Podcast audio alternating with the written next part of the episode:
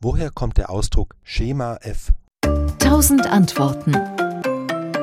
Die Redewendung geht zurück auf das preußische Militär. Schema, das war einfach ein Ausdruck für ein Formular und Schema F, das war der sogenannte Frontrapport. Der wurde 1861 eingeführt, also ein Formular, auf dem erfasst wurde, wie eine Truppeneinheit ausgestattet ist. Wie viele Soldaten gehören ihr an, wie viele Waffen hat sie und das musste einfach sauber ausgefüllt werden, um sicherzustellen, dass diese Truppenabteilung an der Front mit voller Kriegsstärke einsetzbar war.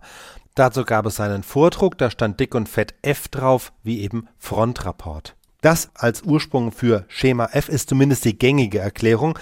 Weil aber Schema einfach ein anderes Wort für Formular war, ist es auch nicht überraschend, dass es natürlich noch andere Formulare gab, die mit F bezeichnet wurden. Zum Beispiel 1855 ebenfalls in der preußischen Armee eine Gebrauchsanweisung für bestimmte Gewehre. Die hieß wortwörtlich Instruktion über das Scheibenschießen der mit Zündnadelgewehren bewaffneten Infanteriebataillone.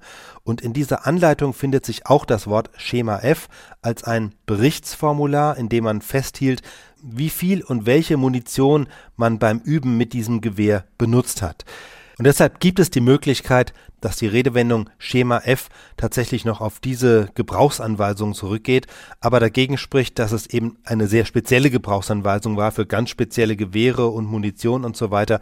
Deshalb ist fraglich, ob so etwas so Spezielles Eingang gefunden hat in die allgemeine Umgangssprache.